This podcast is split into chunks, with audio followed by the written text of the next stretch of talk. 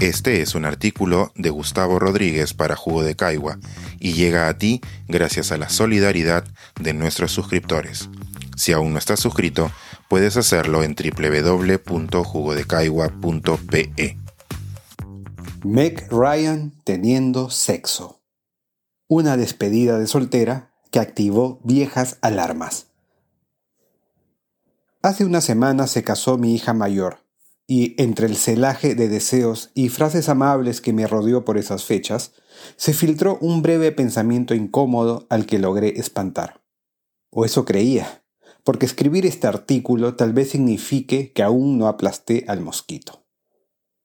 Ocurrió cuando mis hijas menores publicaron imágenes de la despedida de soltera de su hermana. Allí estaba la novia, feliz y encantadora, haciéndome babear como siempre, hasta que una de las fotos la mostró carcajeante con un inocente juguete en forma de verga. A decir verdad, exagero. Se trataba de un globo con una pichulita impresa, pero claro, los ecos en mi psique me devuelven una imagen magnificada. Desde que lancé el podcast Machista con hijas, y más aún hoy que se ha publicado su versión en libro, ha habido una pregunta usual entre quienes me han entrevistado a causa de su contenido. ¿Qué aspecto del machismo te es más difícil superar en relación con tus hijas? Siempre respondo que he tratado de que jamás se ruborizaran ante cualquier tema que a mí me hubiera costado intercambiar con mis padres, y que el sexo fue lo más difícil. ¿Cómo hacer que las manifestaciones sobre dicho tema emergieran naturales en ellas tal como lo hacían entre mis amigos varones a su edad. La semana pasada me topé con un artículo que le añadió carbón a mi caldera.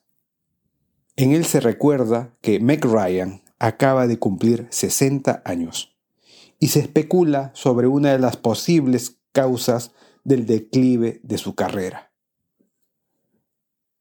Queríamos tanto a Meg, diría Cortázar. Mi generación creció enamorada de ella, de su mirada vivaracha, de sus mohines, de su vulnerabilidad ante las situaciones románticas. Y sin embargo, ¿no sería que estábamos enamorados de la imagen que le impusimos todos? Cuando tenía 41 años, luego de ser garantía de taquilla en virtud de su condición de novia de América, Meg Ryan decidió salir del territorio que, si bien le había otorgado la mayor de las famas, también la aprisionaba para ceñirse laureles artísticos. Era de esperar que ser la reina de la comedia romántica activara el sesgo de los críticos que se consideran serios. Por ello, se unió a un largometraje de la prestigiosa Jane Campion, que se estrenó en 2003 con el título de In the Cut en el que interpretó a una profesora solitaria que se lía con un detective. Aquella fue la primera vez que el mundo vio a Meg Ryan en escenas de sexo explícito. Según una entrevista que Ryan concedió a The New York Times en 2019, la película, abro comillas, fue un antes y un después en mi carrera. La reacción fue cruel. Desde entonces todos los publicistas me han dicho que debería haber preparado a mis seguidores porque el sexo espanta a la gente. Nunca me había presentado tan sexual. Era muy diferente al arquetipo que me habían asignado. Cierro comillas. Cuando uno lee la crítica que hace 20 años le dedicó la revista Empire, no queda más que respaldarla. Entre comillas digo, Llega una época en la carrera de cualquier actriz en la que tiene que quitarse la ropa si quiere ser tomada en serio. ¿Qué habrá pensado el ex profesor de matemáticas Harry Hyra cuando vio a su hija en esas escenas?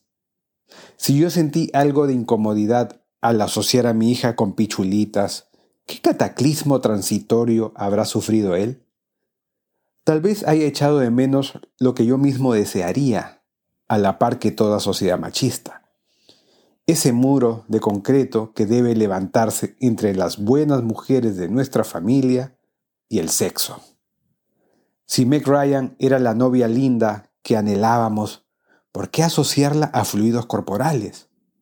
Si la Madre de Dios parió sin haber tenido sexo, ¿No es lógico desear que la madre de nuestros hijos divinos se parezca un poquito a ella?